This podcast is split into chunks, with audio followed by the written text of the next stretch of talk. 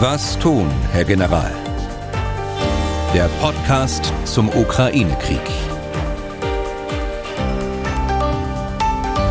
Dazu herzlich willkommen. Ich bin Angela Tesch, Redakteurin und Moderatorin bei MDR Aktuell und ich vertrete in dieser Woche Tim Deisinger, der ist im Urlaub. Im Podcast wird es auch heute um die militärische Entwicklung im Krieg gegen die Ukraine gehen, um eine Waffenstillstandsverhandlung im März 2022, bei der möglicherweise eine Chance verpasst wurde, und um die merkwürdige Lage, in der Kanzler Scholz momentan steckt. Erst wollte er keine Kampfpanzer und jetzt muss er andere Staaten bitten, ihre Zusagen einzuhalten. Unser Experte ist auch heute der frühere NATO-General Erhard Bühler. Schönen guten Tag zu Ihnen. Ja, Tag Fadesh.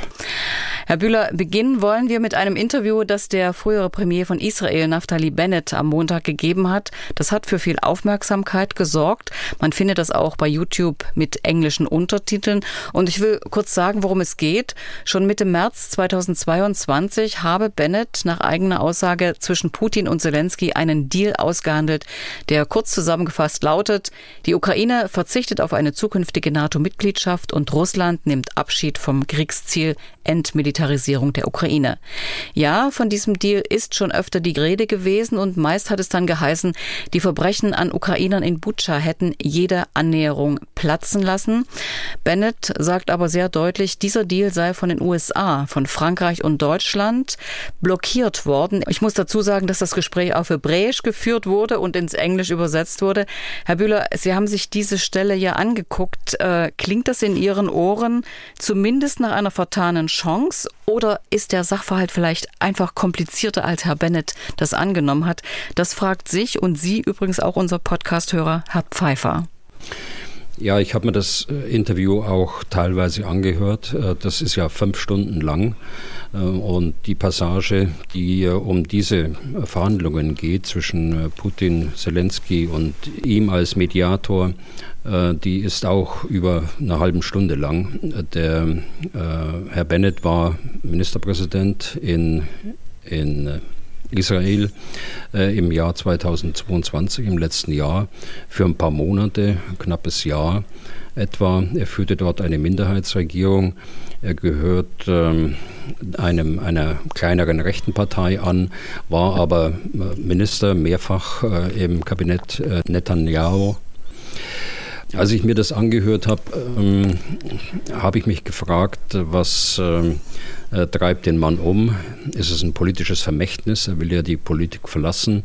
Oder ist es vielleicht ein Neustart äh, seiner politischen Karriere? Insgesamt ist ungewöhnlich, dass er sehr äh, detailliert ähm, über die äh, Gespräche mit Putin und äh, dem ukrainischen Präsidenten spricht, Gesprächen mit dem amerikanischen Sicherheitsberater, mit Biden, mit Blinken, äh, mit Kanzler Scholz, mit Macron, mit Johnson. Äh, ich kann das nicht beurteilen, aber bei mir bleibt da so ein bisschen ein Nachgeschmack und äh, die Frage, äh, die Sie mir gerade gestellt haben, ob das nicht ein bisschen komplizierter war. Ich glaube schon, dass es äh, äh, komplizierter war und nicht ganz so einfach. Aber in der Tat ist es doch ein, ein Stück jetzt auch Zeitgeschichte, ähm, dass man hinterfragen kann, dass man genauer auswerten müsste. Da werden sich sicher jetzt einige Analysten auch daran machen. Wir werden sehen, was da rauskommt dabei. Ja, es war sehr viel Eigenlob in diesem Interview. Bennett hat sich immer wieder als sehr erfahrener Vermittler äh, bezeichnet. Nichtsdestotrotz, Herr Bühler, war der Westen, sage ich jetzt mal, vielleicht damals zu sehr damit beschäftigt, bei diesem Angriff auf die Ukraine mit aller Härte gegen Putin vorzugehen, anders als bei der Besetzung der Krim? Also zunächst ist es ja äh, begrüßenswert, dass sich äh, politische Persönlichkeiten dort ähm, äh, für eine äh, Verhandlungslösung dann stark machen und äh, im kleinen Kreis dann auch Möglichkeiten sondieren. das will ich gar nicht in Abrede stellen. Es zeigt im Übrigen auch, dass wir jetzt ein Jahr später erst davon erfahren, dass es doch mindestens diese, aber ganz bestimmt auch viele andere Initiativen gegeben hat, die bisher noch nicht öffentlich geworden sind. Also es ist nicht so, äh, dass man äh, nicht mehr im Gespräch war. Es gab verschiedene äh, Gesprächskanäle und dieser Gesprächskanal gehörte sicher auch mit dazu. Die Frage, ähm, war der, der Westen zu, äh, zu stark beschäftigt, ähm, ähm, mit aller Härte gegen Putin vorzugehen. Ich glaube, im März, also im ersten Monat äh, des Krieges, äh, kann man das nicht sagen. Äh, in, erst, in diesem März war doch der Schock groß auf der einen Seite. Es war die Unterstützung, die Unterstützungsbereitschaft für die Ukraine groß. Aber mit aller Härte gegen Putin vorzugehen, das kann ich nicht erkennen, sondern gerade in dieser Phase ging ging es um den Zusammenhalt des Westens und äh, es ging auch darum, äh, die Lage nicht zu eskalieren, eskalieren zu lassen. Und äh, das stand äh, ganz sicher im Vordergrund. Herr Bühler, aus Ihrer Kenntnis der NATO, gab es da im März oder kurz eben nach Kriegsbeginn eine gemeinsame, eine abgestimmte Strategie, wie man mit diesem Konflikt umgehen äh, will? Die Ziele des damaligen britischen Premiers Johnson waren vielleicht andere als von Joe Biden und Kanzler Scholz, oder? Ja, das mag sein, dass es im Detail dann Unterschiede gegeben hat, aber äh, so wie es da dargestellt wird äh, von dem Ex-Premier äh, Bennett, äh, glaube ich, war es nicht, dass, äh, dass äh, eine solche Friedensmöglichkeit durch ähm, äh, Scholz und Biden dann verhindert worden ist. Und Macron muss man noch dazu nehmen. Bei Johnson äh, bin ich mir nicht ganz so sicher. Ähm, Johnson, muss ich sagen, hat äh, ja einige strategische Fehlleistungen, unter anderem im Brexit auch ähm, äh, zu verantworten. Und äh, er ist mit Sicherheit nicht der besondere äh, Staatsführer, den wir in, uns in solchen Situationen äh, wünschen würden. Äh, wenn ich das auf der anderen Seite äh, dann aber sage, ähm, so wie äh, Scholz und auch Biden gerade in der Anfangszeit agiert haben, auch Macron, äh, das ist tatsächlich die Besonnenheit, äh, die wir brauchen in solchen kritischen Situationen, wo ein regionaler Konflikt dann tatsächlich mit hohem Eskalationsrisiko und Potenzial da auf uns zukommt. Inzwischen läuft der Krieg fast ein Jahr. Es gibt viele tausende Tote auf beiden Seiten. Halten Sie eine Friedensinitiative, auch wenn sie vielleicht einen etwas kleineren Rahmen hat, wieder für möglich? Der neue brasilianische Präsident Lula hat sich als Vermittler angeboten. Erdogan steht bereit. Der kann immerhin auf das Getreideabkommen verweisen. Also Vermittler sind, glaube ich, überall willkommen. Äh, ich würde eben die Einschränkung machen, man sollte da nicht öffentlich vorher drüber reden, man sollte die Positionen vor allen Dingen nicht so, so vertreten, dass sie dann äh, zerredet werden. Ähm, ich weiß nicht, was man von diesem Angebot von Lula äh, insgesamt erwarten kann. Er will es ja machen mit dem äh, chinesischen äh, Präsidenten. Also äh, da werden wir abwarten müssen, was da passiert. der Präsident Erdogan hat ja mehrfach sich schon eingeschaltet berichtet, äh, wenn es um Gefangenenaustausch ging, wenn es um die Getreidelieferung äh, ging.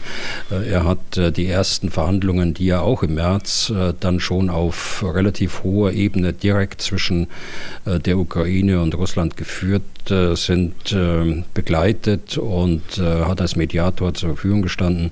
Also es ist sicher auch eine Möglichkeit, aber es gibt sicher noch mehr. Es gibt den Papst, der jetzt angekündigt hat, mit Putin sprechen zu wollen und mit Zelensky sprechen zu wollen.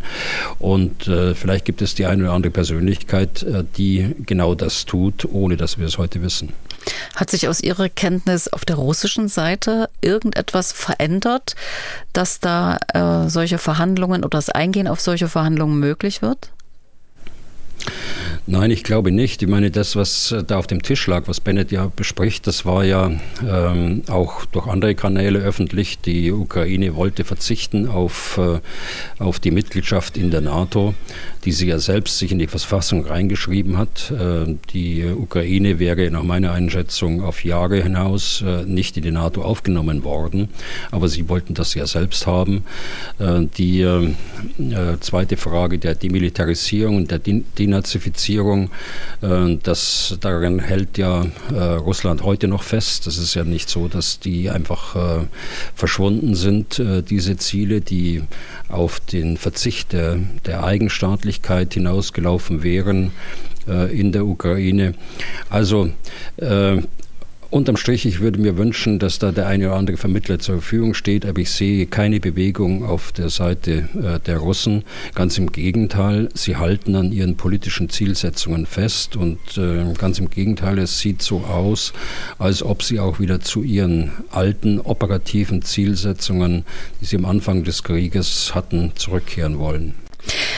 Ja, die Frage zumindest nach einem Waffenstillstand, die stellt sich ja in diesen Tagen, weil sich an den Frontlinien kaum etwas tut. Da wird um wenige hundert Meter im Donbass gekämpft, um Bachmut wird seit Wochen erbittert gekämpft. Herr Bühler, wie schätzen Sie die Lage momentan ein dort im Donbass? Ja, in Bachmut ist die Lage tatsächlich äh, schwierig. Das sagt äh, der Präsident Zelensky ja selbst, das sagen die Ukrainer selbst. Ähm, die Russen äh, sagen in einem der, der seltenen Auftritte des ähm, russischen Verteidigungsministers, dass sie ganz zufrieden wären mit, der, mit dem Verlauf der Operation. Kann ich nicht ganz glauben, denn äh, dort sind doch erhebliche Verluste in Kauf genommen worden von der russischen Seite. Und ähm, die, die Zielsetzung, diesen Raum einzunehmen, den, gibt es ja erst äh, nicht erst seit äh, ein paar Wochen, sondern das ist ja schon, geht ja schon zurück auf den Sommer. Äh, die erste Ziellinie, Zielmarke, die äh, Putin gesetzt hatte, war ja die äh, Region zu erobern bis äh, September. Jetzt ist es äh, der März, der als Ziel gesetzt worden ist. Aber wie sieht es militärisch aus? Es wird nach wie vor gekämpft in Bachmut, in den östlichen Stadtteilen. Es gibt aber zwei gefährliche Entwicklungen für Bachmut und das ist der äh, Vorstoß im Norden der Stadt äh, Richtung Westen und auch im Süden der Stadt Richtung Westen. Der ist deshalb kritisch, weil er zwei äh, der wichtigen Versorgungslinien nach Bachmut äh, unmittelbar bedroht. Und wenn diese Versorgungsstraßen, das ist zum einen die äh, M3, eine, eine autobahnähnliche Straße und dann eine andere, die aus aus Südwesten auf Bachmut zuläuft, wenn diese Straßen verloren gehen äh, für die Versorgung der Ukrainer in Bachmut, dann wird man sich Gedanken machen müssen, die Ukrainer frühzeitig dann rauszulösen, bevor äh, dies passiert. Also so etwa würde ich die äh, taktische Situation jetzt vor Ort in Bachmut erklären. Sind diese beiden Straßen sozusagen der Grund, warum in Bachmut ja so unerbittlich gekämpft wird? Das ist inzwischen eine Stadt in Trümmern. Es gibt nur noch wenige Menschen, vor allem ältere, hört man, die da ausharren. Oder ist das auch so eine Art Wettlauf zwischen den russischen Truppen unter dem Oberbefehlshaber Gerasimov und eben der Wagner-Truppe mit dem Chef Prigozhin? Also das ist ganz sicher, ähm, dass es dort äh, Differenzen gibt zwischen der regulären Armee und, äh, und der Wagner-Truppe. Aber die, ähm, sagen wir, die taktische äh, Bedeutung möglicherweise operative Bedeutung äh, von Bachmut liegt daran, dass es eben ein Eckpfeiler der Verteidigungslinie ist, äh, die, die von dort aus auch nach Norden läuft. Äh, das ist die eine äh, Sache. Die zweite ist, äh, für die Ukraine ist es, kommt es auch darauf an, möglichst viele russische Truppenteile zu binden, dort in dem Raum, damit sie nicht an anderer Stelle verfügbar sind. Und das ist ja tatsächlich in den letzten Monaten erfolgt. Die Russen mussten sehr viele Kräfte dort binden. Sie haben ganz starke Verluste erlitten, nicht nur Wagner, sondern auch die reguläre Armee. Die Alternative wäre, wenn man das aufgegeben hätte, dass man eine starke Stellung äh, eben diesen Eckpfeiler verloren hätte und äh, dass äh, Russland die Truppen an anderer Stelle einsetzen hätte können, entweder im Norden oder auch im Süden. Aber die Symbolik ist natürlich auch da, äh, auch die äh, politische Zielsetzung, äh, auch von Putin direkt der Auftrag, diesen Raum zu nehmen, warum auch immer, aus militärischen Gründen kann man das schwer nachvollziehen. Aber eben aus politischen Gründen war es äh, wichtig, nach all den Niederlagen jetzt auch eine, eine äh, positive Nachricht dann auch mal zu liefern. Also verstehe ich Sie richtig, Sie halten es aus ukrainischer Sicht für wichtig, da wirklich mit Durchhalteparolen, der ukrainische Präsident ruft immer wieder auf, wir stellen uns ihnen entgegen, da auszuhalten und Bachmut zu verteidigen. Ich hätte eher gedacht, das ist ein ziemlich aussichtsloser Kampf, eine aussichtslose militärische Lage, bei der man vielleicht äh, die Verteidigung mit jedem Mann nicht mehr verantworten kann. Ja, da haben Sie durchaus recht. Also das würden die Ukrainer auch nicht machen, dass sie um jeden Preis äh, die, die Stadt Bachmut halten. Äh, wenn sie sie nicht mehr versorgen können, ihre eigenen Truppenteile, werden sie sie rausnehmen und schonen, denn es gibt äh, weiter im Westen dann auch starke Verteidigungslinien, auf die man äh, verzögernd, wie wir sagen, äh, zurückgehen kann und dann die, die Verteidigung dort weiter fortsetzen. Also eine aussichtslose Lage, glaube ich, äh, die ist äh, den Ukrainern nicht gedient und das werd, werden sie auch nicht machen, sondern äh, da werden sie sie äh, frühzeitiger raussuchen. Auf der anderen Seite die russische Armee hat sich Bachmut als Ziel ausgesucht. Äh, es war ja nicht die Ukraine, die bestimmt hat, so hier verteidigen wir und warten auf die Russen, sondern die Russen haben sich das ausgesucht. Und äh, deshalb äh, muss man auch äh, der Ukraine zubilligen, dass sie eben dort auch verteidigt. Also man muss immer die Ursache und Wirkung sehen. Haben Sie noch andere Frontabschnitte im Blick, wo es für die ukrainischen Kräfte möglicherweise kritisch ist, die wir gar nicht mehr so äh, im Blick haben, weil wir so sehr auf Bachmut schauen? Naja, wir haben im Norden äh, den, den Raum äh, Kremina, also im Norden von Bachmut, an der Grenze zwischen Luhansk und, ähm, und äh, Kharkiv. Oblast. Ähm, dort geht es ja auch seit Wochen äh, hin und her. Hier haben die Ukrainer äh, Erfolge gehabt nach ihrer Offensive und äh, es sah auch so aus, als ob sie auf Krimina weiter vorstoßen können. die Lage ist für die Russen dort kritisch, aber sie versuchen sich dieser Umklammerung zu entziehen aus Krimina durch Gegenangriffe. Gegenangriffe, die auch wichtig wären Richtung Siversk und äh, Lyman, das hat ja auch schon mal äh, eine Rolle gespielt, dieser Raum, den sie unbedingt brauchen, um äh, den Donbass selbst und Donetsk insbesondere dann irgendwann mal erobern zu können. Und weiter südlich, wie sieht es da eigentlich aus? Ja, da gibt es einen weiteren Brennpunkt, äh, der liegt äh, südlich von Bachmut, der liegt äh, äh nordwestlich von Donetsk, das ist Avdivka. Äh, dort ist die Lage auch tatsächlich kritisch. Auch Avdivka ist bedroht durch einen russischen Vorstoß nördlich der Stadt und einen russischen Vorstoß südlich der Stadt, die jeweils nach Westen gehen. Aber auch hier besteht die Bedrohung, dass die Versorgungsstraßen ähm, gesperrt werden und nicht mehr nutzbar sind. Und auch hier äh, besteht die Möglichkeit, dass die Ukraine ihre Verteidigungsstellungen zurücknehmen müssen. Äh, noch weiter im Süden, wenn ich das gleich anschließen darf, gab es immer in den letzten Wochen auch den Brennpunkt Woleda.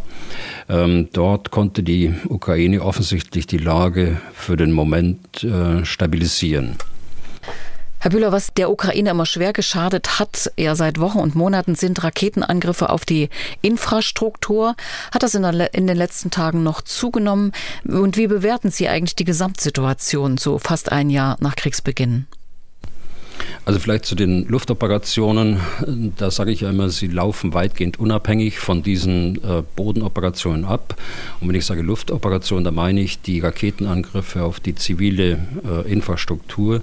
Die haben wir zuletzt vor etwa 14 Tagen gesehen, äh, also irgendwann 26., 27. Januar, wenn ich das richtig in Erinnerung habe und seither nicht mehr. Das ist aber auch nicht ungewöhnlich, äh, denn äh, es war immer eine Pause zwischen diesen einzelnen Luftschlägen. Aber die Pause ist diesmal doch ein Stück weit länger. Aber ich denke, äh, dass wir in den nächsten Tagen auch wieder sowas sehen werden.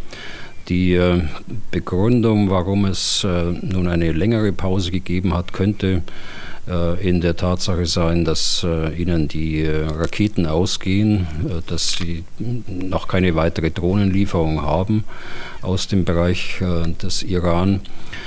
Es kann aber auch sein, dass diese, diese Munition anderweitig eingesetzt wird, dass die Raketen nämlich für eine Offensive, die ja von der Ukraine erwartet wird. Also beide Möglichkeiten äh, äh, gibt es, aber die wahrscheinlichere wird sein, dass man, aus meiner Sicht jedenfalls, dass man diese, diesen Kampf gegen die äh, zivile Infrastruktur dort mit Raketenangriffen weiter fortsetzt. Und der äh, Gesamteindruck wenn ich jetzt alles zusammennehme, also insgesamt äh, bleibe ich dabei, die Zeit äh, spielt jetzt eine ganz große Rolle.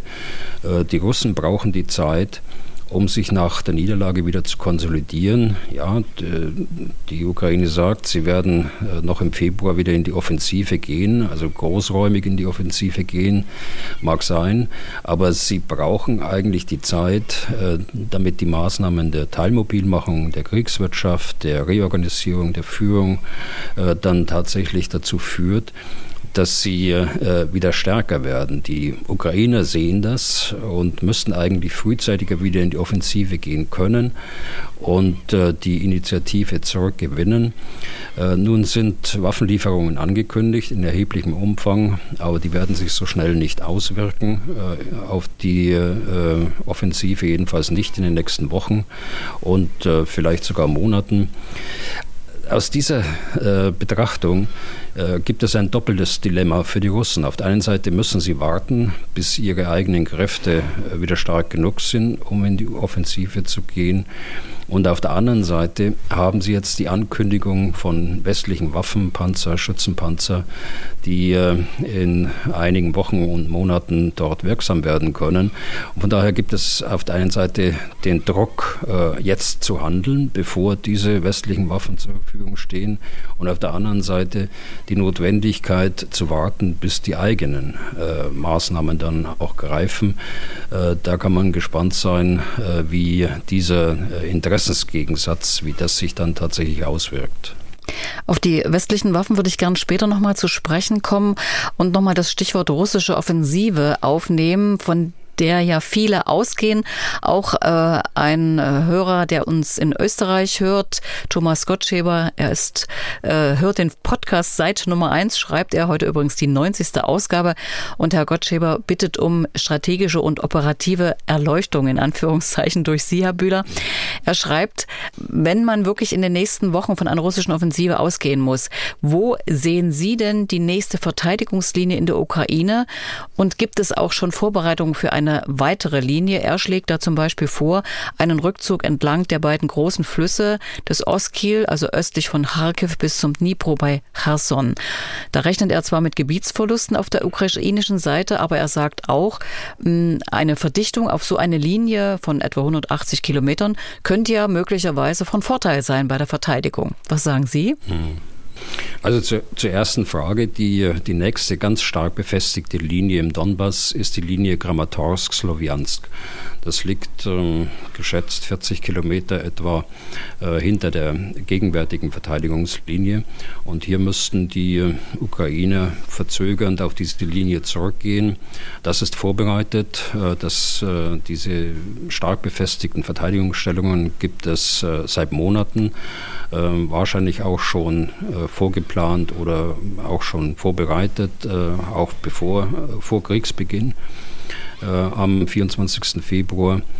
Die andere Frage der Frontverkürzung, würde ich das mal jetzt nennen, ist, das ist grundsätzlich richtig. Wenn äh, die Front kürzer wird, auch für den Verteidiger, dann kann er mehr Kräfte auf der kürzeren Front einsetzen. Also von daher, der Gedanke ist, äh, ist gut, äh, auf den Oskil äh, wieder zurückzugehen. Das ist ein Fluss, der von äh, Nord äh, nach Süd fließt. Ähm, den Raum hat die Ukraine ja gerade erst äh, zurückgewonnen äh, im, im, Spätherbst. Äh, sie werden diese Stellungen, die sie jetzt haben, entlang einer Linie Krimina, Svatove, äh, nicht so schnell aufgeben. Und auch im mittleren Donbass wird man nicht ohne Druck auf eine weitere, weiter westlich gelegene Verteidigungslinie ausweichen. Das äh, wird man sich militärisch nicht leisten können. Das wird man sich aber vor allen Dingen politisch auch nicht leisten können, dass man jetzt äh, quasi nur um dem, dem Ziel einer Frontverkürzung und eines Einsparen von Kräfte und Massierung von Kräften an anderer Stelle gerecht zu werden. Das wird man nicht tun. Aber ist es nicht momentan ein Stellungskrieg mit dem man auch kaum äh, Raum gewinnt und vorwärts kommt? Naja, das, äh, es ist so, äh, deshalb äh, versucht ja auf der einen Seite äh, die russische Armee, aber es versucht auch die ukrainische Armee wieder die Initiative in, zu bekommen und diese Initiative durch offensives Vorgehen dann auszunutzen, um tatsächlich von der ukrainischen Seite die besetzten Gebiete zu befreien und aus der russischen Perspektive, dass man die Oblaste, die man, von denen man jetzt sagt, dass sie zu Russland gehören, dass man die tatsächlich unter volle Kontrolle bringt, nämlich äh, Cherson, äh, Luhansk, äh, Donetsk und Saporischia. Herr Bühler, mhm. Sie haben vorhin von der Reorganisierung der russischen Kräfte gesprochen. Da gibt es ja einen munteren Wechsel an der Spitze bei den Oberbefehlshabern. Woranach sieht das für Sie aus? Was bedeutet das? Ja, das ist äh, in der Tat eine gute Frage. Wir haben ja mittlerweile den fünften Oberbefehlshaber, russischen Oberbefehlshaber in der Ukraine. Äh, die Namen sind uns ja noch äh, geläufig. Lapin war der erste, Twarnikow, dann, äh, dann Schitko, äh, Sorowikin und jetzt seit Januar ist es der Generalstabschef selbst, der General Gerasimov, der dort die Führung in der Ukraine innehat, zusätzlich zu seinem Posten als Generalstabschef in äh, Moskau. Naja, das zeigt, dass äh, die politische äh, Führung dort überhaupt nicht äh, zufrieden ist mit dem, was äh, äh, dort die russische Armee ähm, leistet in, in der Ukraine. Äh, umgekehrt äh, muss man natürlich sagen, äh, da ist die politische Führung selbst schuld, denn die hat die Kriegsziele gesteckt und die hat die strategischen Fehlentscheidungen zu Beginn und vor Beginn des Krieges zu verantworten. auch die russische Armee natürlich. Aber alleine die Tatsache, dass ähm, in einem Jahr des Krieges jetzt bereits der fünfte Oberbefehlshaber hier im Amt ist, äh, zeigt schon, äh, wie äh, die Diskussionen in, in Moskau offensichtlich geführt werden und wie unzufrieden man ist, trotz der öffentlichen Bekundung. Gerade hatte ich den, den Verteidigungsminister erwähnt, der ganz zufrieden ist. Also das, das stimmt nicht. In Russland ist man sehr unzufrieden mit dem, was bisher dort von der russischen Armee geleistet worden ist, in Anführungsstrichen. Herr Bühler, lassen Sie uns hier einen Punkt machen und über die westlichen Waffenlieferungen, vor allem Panzerlieferungen, reden.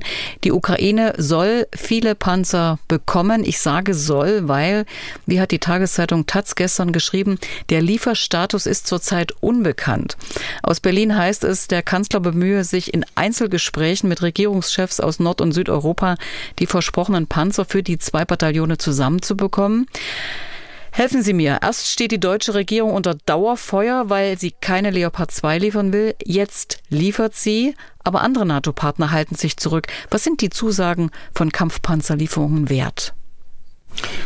Also ich glaube, da muss man jetzt unterscheiden äh, zwischen den Entscheidungen, die vor 14 Tagen getroffen, worden, äh, getroffen wurden dass äh, man äh, drei Bataillone aufstellen will insgesamt. Ein Bataillon unter deutscher Führung mit der äh, neueren Variante des Leopard 2. Hier will Deutschland 14 Panzer stellen, Kanada 4.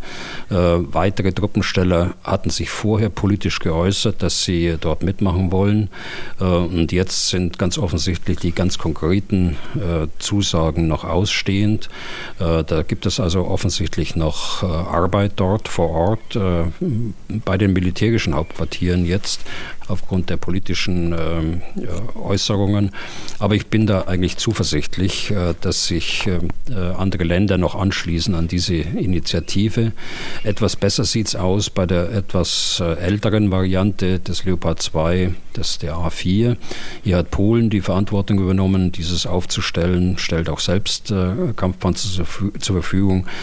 Hier wird es weniger Probleme geben als beim Leopard 2 A6 und Schließlich haben die Amerikaner ja äh, Abrams-Panzer äh, angekündigt und das wird ein drittes Bataillon werden. Noch nicht zugeordnet äh, sind nach meiner Kenntnis die äh, Panzer, die aus äh, Großbritannien kommen sollen, also diese 14 äh, Challenger 2. Äh, was sind sie wert? Ja, die äh, Entscheidung kam spät. Äh, sie kam zu spät, um jetzt sich auswirken zu können.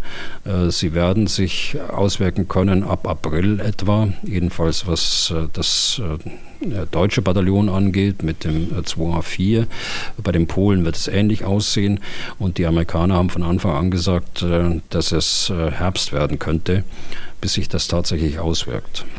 Der Bundessicherheitsrat hat gestern die Lieferung von Leopard 1 Panzern genehmigt. 178 war die Zahl. Bundesverteidigungsminister Pistorius hat seine erste Auslandsreise gemacht und zwar nach Kiew. Dort hat er 100 Panzer des älteren Leopard 1 A5 versprochen. Alles dauert aber eine ganze Weile. Ändert sich denn da etwas an der Situation und über welche Zeiträume reden wir? Ja, das ist ja eine äh, ganz alte Idee, die schon äh, monatelang äh, eigentlich diskutiert wird und von einigen auch gefordert wird, dass man äh, die Leopard 1 Panzer, die in den Depots stehen oder bei der Industrie stehen, eben auch äh, nutzt und äh, sie der Ukraine gibt. Äh, das ist jetzt eine äh, überraschende Entscheidung, äh, dass jetzt äh, alle 178 hatten Sie genannt, die Zahl mhm. Äh, dort bereits bewilligt sind. Äh, jedenfalls die Ausfuhrgenehmigung, die Deutschland erteilen muss, egal wem sie, wem sie gehören. An dieser Initiative unter deutscher Führung ist Belgien äh, möglicherweise beteiligt, aber ganz sicher schon die Niederlande äh, und auch Dänemark. Äh, Italien wird auch genannt und natürlich dann die Industrie, bei denen auch eben Panzer sind. Aber das sind Panzer, muss man wissen, die seit Jahren, zum Teil seit Jahrzehnten irgendwo abgestellt sind und ganz sicher einer kompletten Runderneuerung bedürfen. Und deshalb äh, sagt unser Verteidigungsminister ja auch, äh, dass es 20, gestern sagt er, dass in, in der Ukraine 20 bis 25 davon bis äh, Sommer diesen Jahres und äh, Ende des Jahres möglicherweise über 100. Äh, die Differenz zwischen 100 und 178 zeigt auch, dass man sich noch nicht ganz im Klaren ist, was auch normal ist, wie viel tatsächlich dann von den 178 äh, wieder so rund erneuert werden können, dass sie dann auch einsetzbar sind. Oder vielleicht muss man den einen oder anderen ausschlachten, um äh, dann Ersatzteile zu gewinnen oder auch nur den Stahl zu gewinnen, um andere andere äh, Panzer wieder äh, einsatzbereit zu machen. Läuft Ihres Wissens nach parallel die Ausbildung von ukrainischen Soldaten schon so, damit die dann auch ausgebildet sind, wenn die Panzer da sind? Also wenn man es jetzt, äh, es läuft natürlich äh, Ausbildung ukrainischer Soldaten, das läuft schon, aber wenn wir jetzt bei den Panzern, bei den Kampfpanzern bleiben, äh, dort hat sie noch nicht begonnen. Unser Verteidigungsminister hat ja gestern in der Ukraine die ersten ukrainischen Soldaten quasi verabschiedet nach Deutschland. Sie soll also jetzt die in diesen Tagen beginnen. Aber Stichwort Ausbildung, es läuft natürlich die Ausbildung der ähm, der Brigade, die Deutschland übernommen hat, die läuft bereits und äh, es laufen die äh, kontinuierlich die Ausbildungen an der Panzerhaubitze 2000, es laufen die Ausbildungen am äh, Schützenpanzer Marder. Also hier läuft sehr viel, über das jetzt weniger berichtet wird. Äh, das äh, läuft mehr oder weniger im Hintergrund. Ich habe im Zusammenhang mit den Panzern noch eine Frage per E-Mail gekommen aus Zürich von Michael. Seinen Familiennamen bittet er nicht zu nennen. Seine Frage, wenn diese Waffen durch Europa gefahren werden, man kann sich das ja vorstellen in langen Eisenbahnzügen, was passiert eigentlich ab dem Grenzübertritt in die Ukraine? Er vermutet, und ich zitiere mal, dass der russische Nachrichtendienst entlang der ukrainischen Grenze sehr aktiv ist. Solche Waffenlieferungen könnten ja dann ab dem Ort des Grenzübertritts gut dokumentiert und dann auch innerhalb der Ukraine weiterverfolgt werden, was ein hohes Risiko für diese Geräte darstellen würde, eben auch getroffen zu werden von Langstreckenraketen? Ja, ist eine gute Frage. Auf der anderen Seite äh, will ich das gar nicht im Detail diskutieren, weiß es auch äh, im Detail gar nicht. Ähm, das ist wichtig, dass aus Geheimhaltungsgründen äh, das so passiert, dass eben nicht das eintritt, äh, was unser Hörer dort ähm, äh, vermutet und äh, zu Recht vermutet. Natürlich haben die, die Russen ein großes Interesse daran, so einen Konvoi zu treffen. Man hat aber eingespielte Verfahren mittlerweile, diese Waffen dann auch dort dorthin zu bringen, wo sie benötigt werden. Die, äh, es wird man nicht in einem Zug machen oder auf einem Eisenbahnzug, sondern man wird das äh, Stück für Stück machen. Äh, und die Gefahr auf der anderen Seite, dass die Russen so ein, ein Lager in der Ukraine treffen, ausgeschlossen, dass es in Polen passiert, aber in der Ukraine, die ist natürlich da und das eine oder andere Lager ist ja bereits angegriffen worden, auch schon vor Monaten.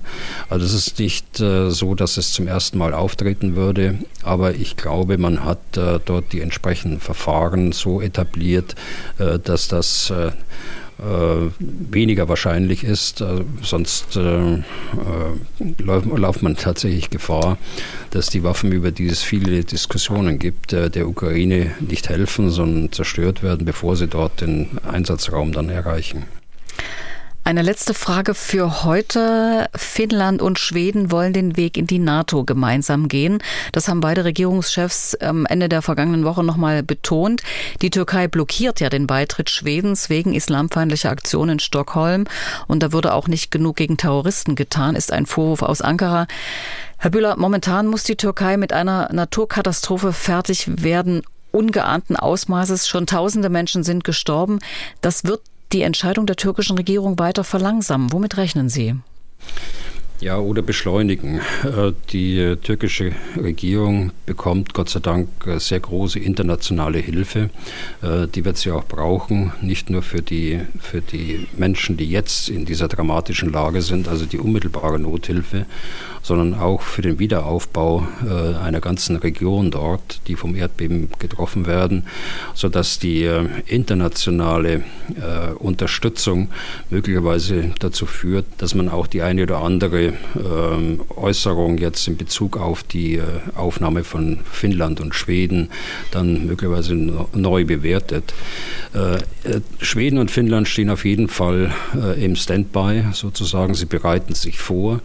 Sie haben mehrfach gesagt, dass sie gemeinsam gehen wollen. Im Augenblick ist, die, ist Schweden eigentlich im Fokus der Türken, eben aus dem Grund, was Sie gerade angedeutet haben, dass wieder ein äh, mutmaßlich äh, Rechtsradikaler dort einen Koran verbrannt hat öffentlich. Und Erdogan hat das zum Anlass genommen, nochmal darauf hinzuweisen, dass äh, Schweden deshalb nicht aufgenommen werden kann.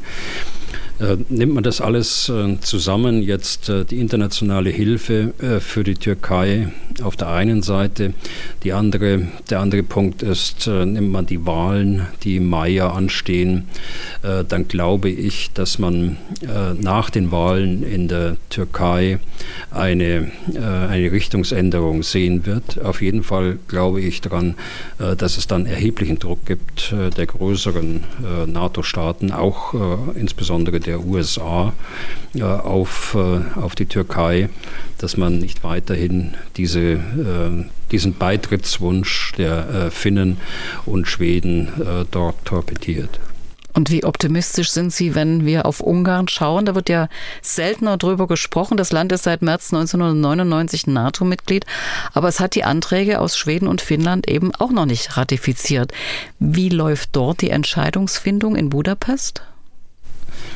Ja, das ist ähm, eine, äh, nicht mehr eine Entscheidung der Regierung, sondern es ist eine Entscheidung des Parlaments. Nun gut, kann man sagen, dass äh, der Regierungschef äh, weit mehr als die absolute Mehrheit hat im ungarischen Parlament und er könnte das natürlich beeinflussen, tut er aber nicht. Die Entscheidung im Parlament ist mehrfach verschoben worden. Jetzt gibt es nach meiner Kenntnis einen Termin im März. Also hier läuft so ein bisschen das übliche Orban-Spielchen dort. Äh, aber ich glaube, äh, dass äh, im März oder im April, in jedem Fall vor der Türkei, wird Ungarn die, die Beitrittswünsche oder die Beitrittsprotokolle von Finnland und Schweden dann auch ratifizieren im Parlament. Soweit unser Podcast heute. Vielen Dank für Ihr Interesse. Wenn Sie Fragen an Herrn Bühler haben, dann schreiben Sie doch an general.mdraktuell.de oder Sie rufen uns an unter 0800 637 3737. Was tun, Herr General, gibt es auf mdr.de, in der ARD Audiothek und überall dort, wo es sonst noch Podcasts gibt. Herr Bühler, wir sprechen uns am Freitag wieder. Bis dahin und vielen Dank für heute. Ja, gern geschehen, Frau Tesch. Bis Freitag. Was tun, Herr General? Der Podcast zum Ukraine-Krieg.